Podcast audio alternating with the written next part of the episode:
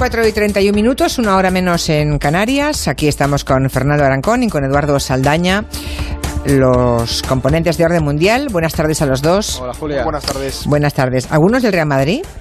Eh, yo soy del Atleti. Yo, ah, yo vale. no. Pero me alegro de que Casillas esté bien, por Dios. hombre, Sí, sí, sí, sí. Bueno, iba a decir porque. manita del Mundial. A ver, yo no soy de Madrid, tampoco soy de ningún otro equipo demasiado, no, no soy muy futbolera, pero sí tengo un gran cariño por Iker Delta. Casillas. He tenido la suerte, sí, de Monforte del Lemos.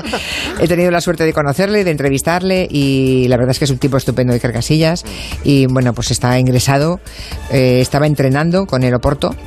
Como decíamos, bueno, no, sabíamos ese pequeño detalle, sabíamos lo que le había ocurrido, pero aún no sabíamos, tampoco sabíamos mucha cosa más, solamente que estaba en un entrenamiento con su equipo, con el Oporto, y que ha sufrido un, infarto, que le han hospitalizado, que sigue hospitalizado, pero que no corre ningún peligro. Es un poco, en, lugar de, de empezar por la noticia, empecé por el final. No corre peligro. ¿Quién? Iker Casillas. Porque eh, según el orden en que se dé, uno se lleva un susto eh, innecesario y si se lo podemos ahorrar a la gente que le quiere, que es muchísima en España, me consta, pues mucho mejor. Así que celebramos que se recupere en el hospital y bueno, a veces de un infarto, de un pequeño aviso de corazón, se aprenden cosas para el futuro, ¿eh? Y uno pues toma una serie de decisiones y que, no vienen mal. Así que no es agradable sufrir un infarto, pero eh, nunca lo es, pero bueno, eh, un aviso a veces pues nos hace corregir algunas cuestiones que luego garantizan más nuestra vida en el futuro. Eso le deseamos sinceramente de corazón a Iker, a Iker Casillas. Bueno, Día del, Trabajo, así que vamos a hablar un poco de trabajo con orden mundial. Eh, también va a ser la información, va a ser el, el, debate de opinión en el tiempo de gabinete, pero antes de opinar está bien informarse, ¿no? Y luego también repasaremos asuntos de actualidad, como la abdicación de Aquito y por supuesto también de lo que está pasando en Venezuela, vamos a hablar. Así que si, si os parece, antes de ir a preguntas de oyentes, eh, os quiero preguntar por al-Bayadi, ese líder de Estado Islámico que ha vuelto a aparecer en los últimos días. Claro, supuestamente estaba muerto, ¿no? Pues no, ha vuelto a reaparecer el líder de Estado Islámico precisamente cuando se dio por terminado el Estado Islámico. Y me acordé de vosotros que decíais que desaparezca el concepto Estado Islámico no quiere decir que desaparezca lo que representa, ¿no? Y justo aparece estos días al-Baghdadi. Sí, ha reaparecido en un vídeo cuando se suponía pues que ya se había muerto como dos o tres veces en un bombardeo, en Mosul, en Raqqa. Bueno, a lo largo de la guerra había se le había dado por muerto por, por, tanto por Estados Unidos como por Rusia en distintas ocasiones y ahora se supone que está escondido pues un poco entre la zona desértica, ese gran desierto entre Siria e Irak, un poco llamando a, bueno, a que los combatientes de, de Daesh continúen resistiendo ya más en una estrategia de, de, guerra de guerrillas y de insurgencia que en el, en el, sueño califal que tenían hace unos años, pero bueno, ahí sigue, se supone que tiene, no sé si eran problemas de riñón, bueno, o diabetes también tenía, pero bueno, eh, que ahí sigue vivito y coleando para la desgracia de los que les tenemos que, que aguantar a, a estos personajes. Vamos con algunas preguntas de los oyentes, vamos con una cierta rapidez porque hay asuntos que me gustaría uh, poder detenerme en ellos un poco más. El año pasado California sufrió una cadena de incendios forestales impresionantes, finales del año pasado, muy destructivos, los máximos eh, incendios que jamás se han registrado en, ese estado de California. Y ahora que vuelve la época cálida, ¿no? o que ya se acerca, hay un oyente que nos envía esta pregunta, escuchad. Hola, buenas, una pregunta para el orden mundial, eh, referente a los incendios que hubo, que fue el, el pasado verano en California. Eh, ¿Cómo va la política de reforestación y si ha habido, ha habido un, algún cambio normativo para evitar tal catástrofe? Gracias. O sea, ¿qué medidas de reforestación? O sea, ¿qué se ha hecho para, para prevenir, no? Eh, la verdad es que viendo las imágenes de California nos llevamos todos las manos a la cabeza, como no tenían medios o parecían que no, no era posible frenar esos incendios bestiales que vimos todos por televisión, ¿no? Exactamente, y además es bastante curioso y paradójico lo que está pasando en California. De hecho, bueno, el Departamento Forestal de, del Estado ha publicado un informe este año, que lo hemos estado leyendo, con el plan para hacer frente a los incendios. Y este informe ha causado cierta controversia, ¿por qué? Porque en él se afirma que, por un lado, es necesario aligerar las zonas boscosas, que esto lo que viene a ser es limpiarlas de toda esa vegetación susceptible, a ver si me sale, de arder. Desde estos los matojos, árboles pequeños, y también una cosa que llamó mucho la atención es el preparar a las comunidades para hacer frente a los incendios, porque acordaos que salían las casas ardiendo porque la sí. gente no estaba preparada, que esto consistiría en crear perímetros seguros. ¿Qué pasa? Que hay un problema. Hay una corriente de expertos que están diciendo que si se limpian demasiado los bosques puede ser un problema en el largo plazo.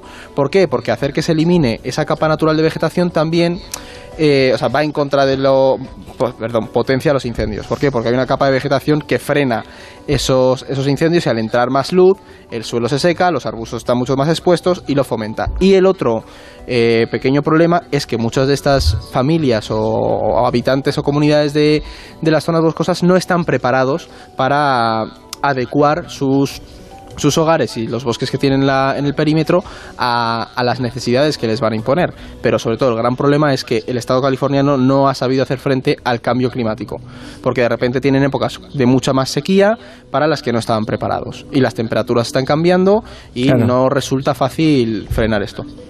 Otra pregunta que hace otro oyente, se llama Goncho, y dice, ¿cuál es la verdadera capital de Sudáfrica? ¿Es que hay más de una?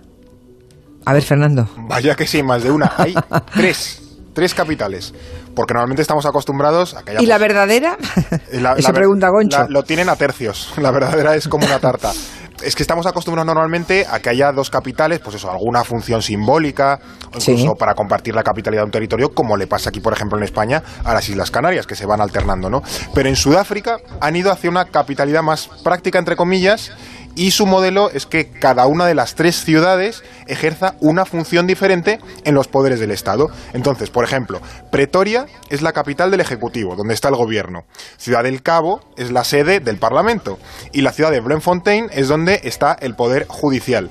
Y luego hay una cuarta, que no es una capital, que es la ciudad más importante, que es Johannesburgo, que no es nada. No la ha tocado, no la ha tocado en ese reparto, a pesar de ser bueno, la, la más poblada del país, no tiene ningún estatus de capital.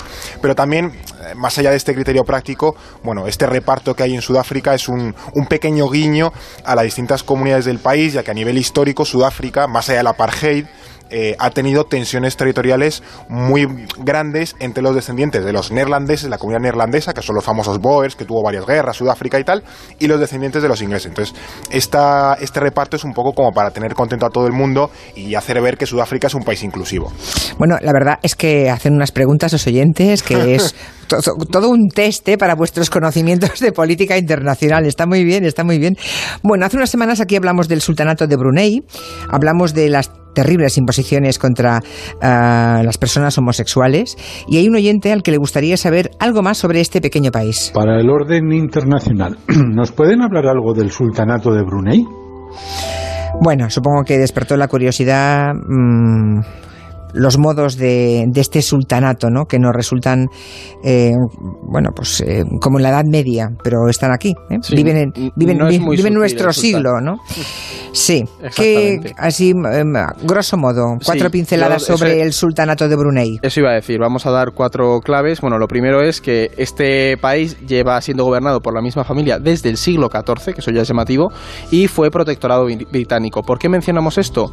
Porque la relación con Reino Unido es muy estrecha parece, Brunei se nos puede pasar por alto, pero es una pieza clave para Londres en toda la geopolítica de Asia. De hecho, es el único país en el que tiene una base militar. Pero bueno, como mencionaba, sí, una base, bueno, perdón, no es una base militar como tal, es una escuela de militares, pero tiene desplegada tropa allí el Reino Unido, que luego vendrá alguien y nos dirá. Pero bueno, la clave es, como mencionábamos en el programa anterior, es un sultanato y se ha caracterizado por, eh, en los últimos años, imponer la Sharia de manera mucho más profunda y mucho más seria. ¿Qué pasa? Que la familia que lo ha controlado... La ley islámica, ¿eh? La, llaman la ley islámica. La Sharia es la ley islámica, exactamente. Y el sultán es este personaje que se autodenominó el infalible porque tiene todos los poderes del Estado. Y por último, la última pincelada es que Brunei es un país con un modelo económico muy similar al de los estados a los países del Golfo. Depende muchísimo del petróleo. ¿Y qué pasa? Que este petróleo se calcula que para 2030 se agote. Entonces, Brunei, estemos pendientes de él porque en los próximos 20-30 años va a tener que cambiar completamente su modelo económico y hay muchas dudas de que el sultán pueda mantenerse tan feliz en el trono.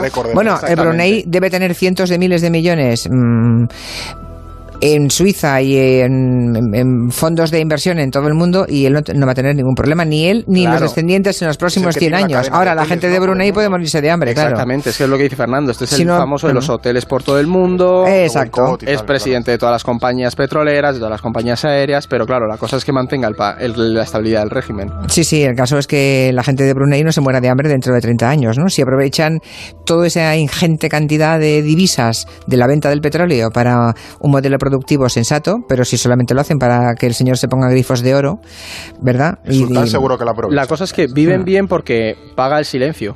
Ya, O sea, ya, es claro, el modelo claro. este de los países del Golfo, bueno, por ahora están bien, pero cuando empiece a faltar eh, el 95% Veremos qué de los ingresos, a ver qué ocurre. Hoy las circunstancias y también las peticiones de los oyentes nos hacen volver a, a Venezuela. Ayer mm, creo que todos los oyentes pudieron ver a, a Fernando Arancón. Estuviste todo el día tú, ¿no, Fernando? O- Eh, ocupándote de sí, Venezuela. Yo tenía, mañana, tenía tarde, aquí... noche, Mañana, tarde, silla. noche. Te vimos en la sexta entrando en Al Rojo Vivo, después en Más Vale Tarde, después por la noche. Bueno, em, contadnos qué ha ocurrido, ¿no? De entrada, recuerden que todo empezó ayer, a mediodía hora española, madrugada hora venezolana, con este mensaje.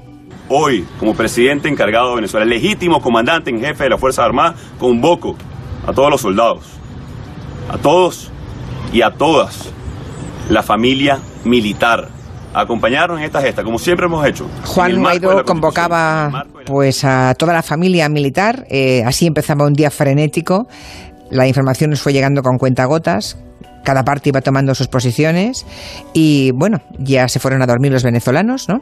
Eh, ya se están levantando. ¿Y qué ha ocurrido? Pues que ayer la embajada chilena anunciaba que Leopoldo López, a quien habían liberado, iba a ser acogido junto a su familia y esta mañana hemos sabido, lo ha dicho el propio embajador chileno, que Leopoldo López se había trasladado con su mujer y su hija a la embajada de España. ¿Qué ha ocurrido en estas horas en que no hemos tenido información? ¿Hacia dónde va la situación en Venezuela? Bueno, pues ayer lo que vimos, más allá de contorsiones semánticas de que esto fuese una restitución del poder constitucional y bueno, cosas así que se han intentado eh, sacar por el argumentario, me parece que es un golpe de Estado, pero muy mal ejecutado. Lo que planeaba Guaidó en un principio era hacer que el ejército se levantase para sacar a Maduro del poder y restaurar un orden constitucional acorde a la, a la legalidad democrática, pero no lo consiguió, pues no se sabe muy bien por qué, no le apoyó nadie, se acabó, acabó solo y Guaidó no se sabe muy bien dónde está, sacó un vídeo por la noche llamando de nuevo ya a protestas y, y bueno, Leopoldo López acabó primero, como bien has comentado, en la Embajada de Chile y luego, pues a mitad de la noche se acabó mudando a la Embajada de España. Lo que ahora mismo se especula, porque parece lo más probable, veremos cómo se desarrolla estos días, es que Leopoldo López pida asilo en España porque su padre ya lo tiene desde hace unos Sí, años. y la nacionalidad, además. Efectivamente, efectivamente. Entonces eh, pondrá en una situación bastante comprometida al gobierno español, porque tendrá que ver ante la situación de otorgar o no el asilo a una persona que primero ayer, en principio, eh, violó la orden judicial, que está porque estaba en arresto domiciliario, y luego llevó pues a una especie de rebelión o golpe de estado, insurrección, como le queramos llamar, y, y eso, eh, como digo, el gobierno español, el Ministerio de Exteriores, pues se verá ante esa tesitura que es bastante complicada. Sí, porque mm, es verdad que España reconoció la legitimidad de, Guaidó, ¿no? Mm, Para encabezar o para liderar la transición hasta unas próximas elecciones democráticas en Venezuela, pero tampoco ha dejado, digamos, de reconocer a, Maduro, porque la evidencia es que sigue en el poder, ¿no? Y en esa situación, en esa complicada tesitura, pues tendrá que decidir el gobierno español, aunque sinceramente no tengo ninguna duda de que eh, se le va a coger a la familia de tanto a Leopoldo López como a su familia. ¿Creéis que tiene otra opción? No. Yo, No me parece es a mí, vamos. ¿Cómo lo van a sacar de ahí? O sea, no creo que sea comunicativamente hablando fácil ninguna respuesta, porque las dos tienen contrapartidas evidentes, pero creo que la más lógica y acorde, pues al menos es más fácil, eh, bueno, justificarlo en base al derecho internacional humanitario y el derecho de asilo, acoger a, a Leopoldo López. Y hay una cosa, Julia, que de hecho lo estáamos comentando, y es el impacto que esto puede tener en nuestra política nacional. Porque el Claro. tema venezolano se vive. de gobierno, vamos. Claro. El, el- el acoger a Leopoldo López es tomar una posición muy clara en la situación venezolana. Ya, claro. Entonces, eso es un factor que se está pasando por alto y puede influir. Ya, ya, ya, ya. Bueno, pues nada, seguiremos con mucho interés. Lo que está claro es que Guaidó esperaba una respuesta masiva de, de militares y de la población que aparentemente no ha tenido, ¿no?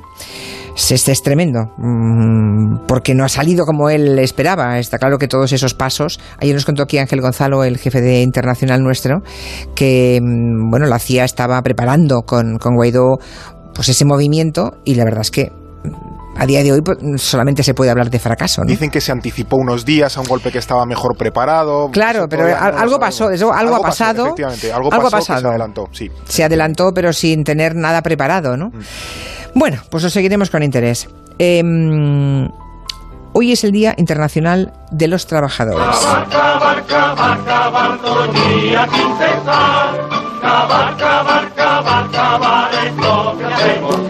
Qué bonita canción para hablar del Día Internacional del Trabajo, ¿verdad?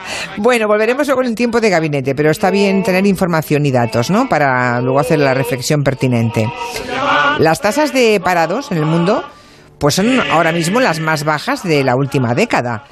La Organización Internacional de Trabajo dice, sin embargo, que ojo con la precariedad, porque es verdad que trabajamos más gente, pero trabajamos más en precario. ¿Por qué hemos llegado a esta situación? ¿Por qué hay un trabajo cada vez más precario? ¿Hay respuesta a esto, Eduardo? Pues sí, sí que la hay. Primero que sí, que hay un trabajo cada vez más precario, no hay ninguna duda, que vivimos en, en, un mundo en el que el entorno laboral se ha precarizado. Y no es solo España, que normalmente nos quedamos aquí, sino que esto es algo que, que pasa a nivel mundial. Para que nos hagamos una idea, se estima que en el mundo hay cerca de 3.300 millones de trabajadores, ¿vale? Pues de esos 3.300, 2.000 millones son empleos informales y precarizados, que es decir, un 61%. Otro dato curioso es que pese a que el desempleo global, bueno, el, desempleo global ha disminuido, pero no ha disminuido tanto como nos pensamos, sino que estamos a niveles del 2008, porque la crisis económica afectó muchísimo. Pero bueno, en el caso de España, que de hecho ya ha habido ya informes que han empezado a, salir, es interesante porque tiene relación con otra cosa que está ocurriendo y es eh, la parada en la subida de los salarios. Es decir, sobre todo en los países con altos ingresos, que es en el que se encuentra España. Hemos visto cómo los empleos y los salarios se han precarizado y se han parado.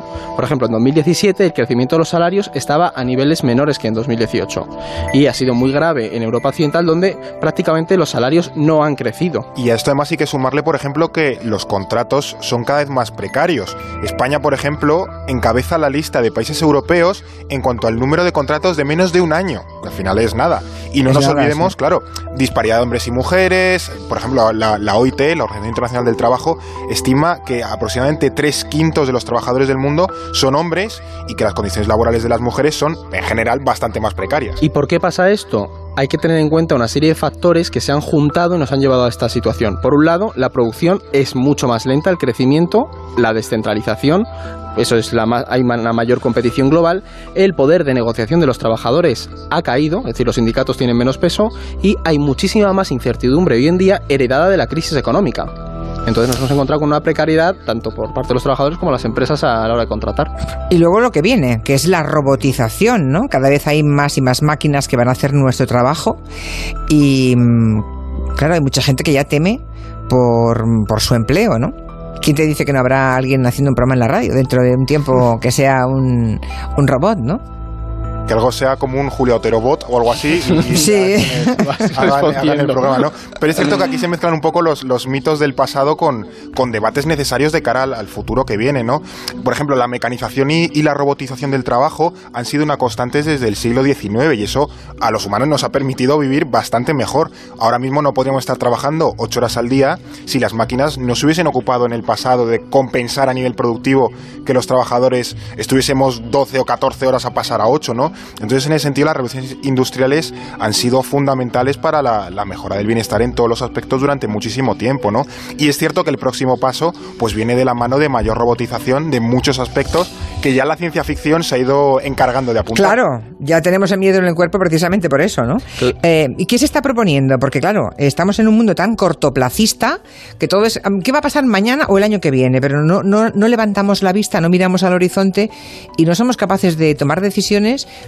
para que dentro de 10 o 20 años mm, no estemos en la indigencia, vamos, no tengamos problemas realmente graves laborales precisamente por esto. Sí, la verdad es que en España es un tema que brilla un poco por su ausencia y cabe decir que nos va a golpear con cierta fuerza porque dentro de Europa Occidental España es de los países que menos valor añadido genera por el modelo económico que tenemos, sobre todo temas de hostelería y turismo. Pero en el, mundo, en el mundo el debate ya se plantea. Algunas propuestas, por ejemplo, son desde la renta básica, que la idoneidad de este tipo de es un debate profundo, a ponerle, por ejemplo, impuestos a los robots, que también tiene sus, sus problemillas, porque, por ejemplo, habría que definir exactamente qué es un robot, si los ordenadores que utilizamos son un robot, si, por ejemplo, la mesa de sonidos que utiliza Quintanilla es un robot, o hasta incluso si el propio Quintanilla es un robot. Entonces, son como muchas cuestiones que quedan ahí sin resolver y que tendremos que ir eh, apuntando en el futuro porque es que nos va la vida, nos va la vida en ello. Bueno, eh, sí, el día que tengamos un robot tendrá menos mala leche que Quintanilla y el somos humanos. estilo, ¿eh? Claro, el somos humanos del viernes igual es un poco más, más blando con nosotros que así. Bueno, eh, no, yo creo que la mano humana eh, en, en las cuestiones artísticas, ¿no? creativas, siempre será imprescindible, pero hecho- muchísimos otros trabajos no, se podrán automatizar tranquilamente. Es que ese punto que has mencionado, Julia, es una de las alternativas que se da a todo esto. El potenciar una educación y unos trabajos relacionados con cualidades humanas. Es decir, la creatividad, el te- ser crítico, el poder resolver asuntos o problemas en el último momento. Eso es algo que es algo que se va a potenciar ese tipo de educación. O sea que hay, hay que educar a los niños para que sean quintanilla, Claro. digamos. bueno, ¿y quién, quién va a asumir quién, el liderazgo para todas estas soluciones a las que hay que ponerse ya? Porque lo- los sindicatos no sé si están preparados para algo así, ¿no? No Uh. lo sé, no lo veo muy, muy, muy, no los veo muy de cara a esa realidad. Pues de hecho ellos son conscientes de que tienen que adaptarse porque no solamente se ha visto una, una disminución en los afiliados a raíz de la crisis económica, sino que el modelo de trabajo ha cambiado. De hecho yo estaba hablando con Fernando antes de cómo las plataformas como Uber, Cabify se han convertido en motores de creación de trabajo y que ocurre que eso ha mm, atomizado la- el espacio del empleo. Tú contratas directamente con una aplicación y no trabajas en un espacio común con tus compañeros. Entonces, ¿esto a qué lleva? Que los, eh, los sindicatos se tengan que adaptar a la nueva realidad y sobre todo a que amplíen su espectro de actuación. ¿Por qué? Porque les va a forzar a no solamente buscar alternativas al modelo laboral, sino también a lo que hablábamos, a potenciar y hacer presión para que haya nuevas formas de educación y de formación laboral, mientras protegen el trabajo de, de la gente mayor que ve cómo la robotización les está amenazando. Entonces, y lo más difícil es llegar a nosotros, a los jóvenes. Es decir, que los jóvenes tomen conciencia de la necesidad de sindicarse para Hay defender muchas sus brechas derechos. por en medio que los, a lo mejor los sindicatos no están sabiendo superar Claro. todas ellas. Y tienen que convertirse en ese actor de aglutinador de fuerza y a lo mejor reconvertir su forma de actuar. Claro. Claro, es que vosotros sois millennials, ¿eh? Claro, Claro. los que tenéis toda la vida por delante. Los que tenemos ya una cierta edad, pues quedan años de vida, pero en fin, que me parece que el mercado laboral nos va a influir menos. Pero los que andáis ahora entre los 20 y los 30 años, Y yo no conozco a ningún amigo que esté en un sindicato, Claro. que esté Ya, trabajando ya. y esté sindicado. Los sindicatos fueron muy importantes en las sociedades industriales del siglo XIX y XX, pero en el momento en el que hemos pasado a modelos post-industriales, como que o no se readaptan o pierden un poco su razón de ser, ¿no? Y eso es muy complicado de gestionar. pues pelearlo. Ya os ayudaremos los que tenemos más años, pero desde luego los millennials tenéis que empujar mucho en esa dirección porque os va al futuro, sin lugar a dudas. Mira, tengo aquí a Diego Álvarez en Twitter que habla de Guaidó. Vuelvo al tema de Venezuela, ¿eh? Que dice que si no su teoría me parece inteligente lo que dice e interesante. Dice no no ha tenido nivel interno mucha respuesta porque no deja de asociarse a Estados Unidos esa intervención. Y dice y hay que ser latinoamericano para entender ese sentimiento anti-yanqui. Es que eso claro, es un punto eh, yo creo que ese es un punto, un punto Sí. que no ayuda nada a Guaidó. Es que tú ves, de hecho lo hablábamos en la, an- la anterior Sí. vez, lo comentamos, que Trump le apoye, que Duque le Sí. apoye, que Bolsonaro le hace un flaco es favor. muy fácil de defender a, a Maduro o a los Claro, se le ha puesto muy fácil, Claro. sí. que Caracas no es Venezuela, que es una cosa, un error que cometemos siempre, porque Venezuela es enorme y no es la ciudad de Caracas. Hay muchísimas realidades. Entonces, Interesante este punto de vista de este oyente. Bueno, vamos a, a Japón, que nos quedan nada, nos quedan tres minutitos y no me gustaría que dejáramos de hablar de Japón. Porque ayer el emperador japonés Akihito, ¿esto es japonés? aquí, A ver, esto, estaba, la música. es japonés, sí, la- dice Quintanilla Quintanilla. no sé. Sí, no, no, se lo- si se lo preguntaba Quintanilla, dice Quintanilla que es japonés, música japonesa moderna. De toda la vida. inventado. No, no, de toda la vida, no, perdóname, esto que va a ser de toda la vida. Yo las pelis japonesas, esto no lo he oído en la vida. Yo una cosa más, cling, ling, ling, ling, ling, ling, ling, pero esto no, a ver. Bueno, música que triunfa en Japón, por lo visto. Ayer el, emperador Akihito abdicaba, después de 31 años en el trono, y se lo entrega a su hijo hoy, Naruhito, que es el que mm, ha sido proclamado nuevo emperador. Claro, es una cosa inédita, es la primera vez que ocurre eh, en dos siglos que un emperador nipón decida dejar el trono en vida de una saga imperial que según ellos, según el mito japonés, dura 2400 años, dicen ellos, ¿no? Sí, de hecho, mm, es la, podríamos llamarlo la monarquía o más vieja del mundo, por lo menos, más Descienden de antigua. una sí. diosa, de la diosa Sí. Maderatsu. Sí, según su teoría es así y efectivamente mm, Akihito ayer abdicó El hombre ya lo dijo en 2016 que él veía que el trono ya le quedaba grande, que estaba muy cansado, así que el Parlamento mm, asumió esa realidad y facilitó eh, la abdicación en su hijo Narujito. ¿Qué Bueno, pasa? creo que tuvieron que hacer una ley especial Sí, sí, sí, porque en la Constitución, claro, en la Constitución no figura que ningún emperador pueda abdicar, simplemente era, era un cargo vitalicio hasta hace tres años. Claro, es que además la figura del emperador eh, en, Japón no tiene ningún poder político, pero sí que tiene un poder simbólico enorme. Porque recordemos que es la mona- bueno, esto que es la monarquía hereditaria más antigua, pero que antes de la Segunda Guerra Mundial los emperadores japoneses eran prácticamente dioses. O sea, no se acercaban al pueblo y Akihito, este ahora ex emperador, ha sido una figura muy conocida por cómo ha roto con esas lógicas. Porque este hombre ha sido muy cercano, se alejó de esa tradición tan endogámica de los emperadores y ha sido muy, muy abierto. Y eso es lo que ha cambiado las cosas. Ahora tienen un problema también con la ley sálica. Claro. Eh, las mujeres en la cultura japonesa están, bueno, esto España o Occidente, el resto de Occidente es la gloria ¿eh? en comparación con Japón, pero hay la ley sálica como la nuestra, tampoco en España se ha corregido, pero es que allí la única hija que tiene Naruhito no va a poder ser nombrada emperatriz, salvo que cambien la ley los japoneses en el Parlamento. De hecho, creo que pasa como al sobrino, ¿no? Al hijo del. Al, sí, al, al claro. primo, Niño muy al primo de ella, sí. Sí. Tiene 12 Exacto, años, creo. pasa a sobrino, que es como si aquí en España, en lugar de a la hija del rey, ¿no? Pues fuera al primer hijo varón, Froilán. a Froilán, exactamente, Y, exactamente. eh, ese patriarcado se pudo ver en la ceremonia, porque creo que había solo una mujer en la sala. A la emperatriz no la han dejado pasar, creo que era la, la ministra de, de- de Igualdad, un detalle por su parte, que la, la han dejado pasar porque esa ceremonia de, de sucesión del emperador está prácticamente proscrita para las, para las mujeres, no pueden asistir. Pues la que ha entrado, si es la ministra, es la única ministra que que ido tienen, como ¿eh? todo el gobierno, efectivamente, y es la única ministra y se dedica a temas de, de igualdad y como iba todo el gobierno, pues la han dejado más. pasar a ella. Pero creo que la Imagínense. emperatriz no estaba presente, creo.